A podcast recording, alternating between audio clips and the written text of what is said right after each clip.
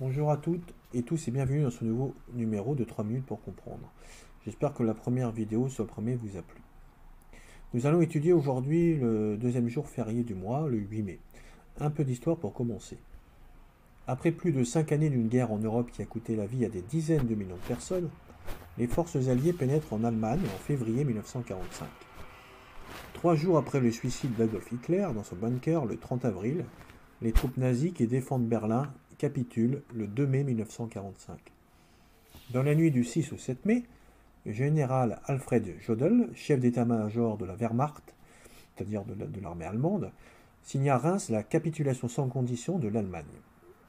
L'acte de capitulation fixe la cessation des hostilités au 8 mai à 23h01. Un nouvel acte de capitulation du Troisième Reich est alors signé euh, à Berlin entre les commandants militaires allemands et alliés. La guerre prend officiellement fin sur le continent européen.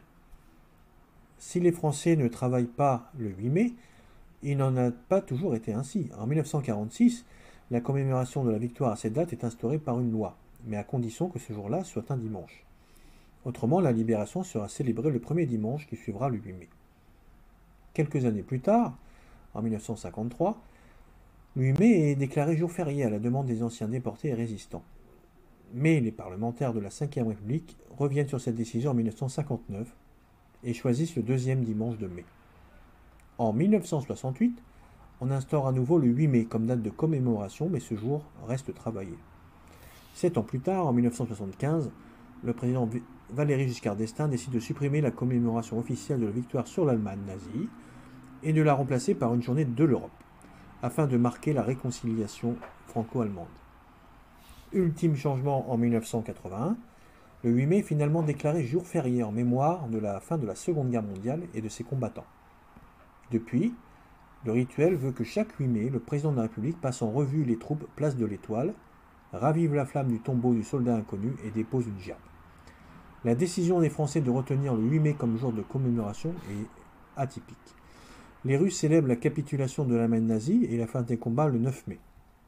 En effet, les Allemands ont capitulé une seconde fois le 9 mai au quartier général des forces soviétiques à Berlin. Une façon pour Staline de montrer aux Alliés que l'URSS ne comptait pas se laisser confisquer la victoire. En outre, à cause du décalage horaire, la fin des combats a lieu le 9 mai et non le 8 à l'heure de Moscou. Au Royaume-Uni et aux États-Unis, le 8 mai n'est pas un jour férié les Américains rendent hommage aux soldats morts pour la patrie le dernier lundi de mai, appelé Memorial Day. Ce numéro est terminé. Merci à tous d'avoir écouté. Nouvelle fois, n'hésitez pas à vous abonner donc à la chaîne hein, pour ne pas louper les, prochaines nouveautés.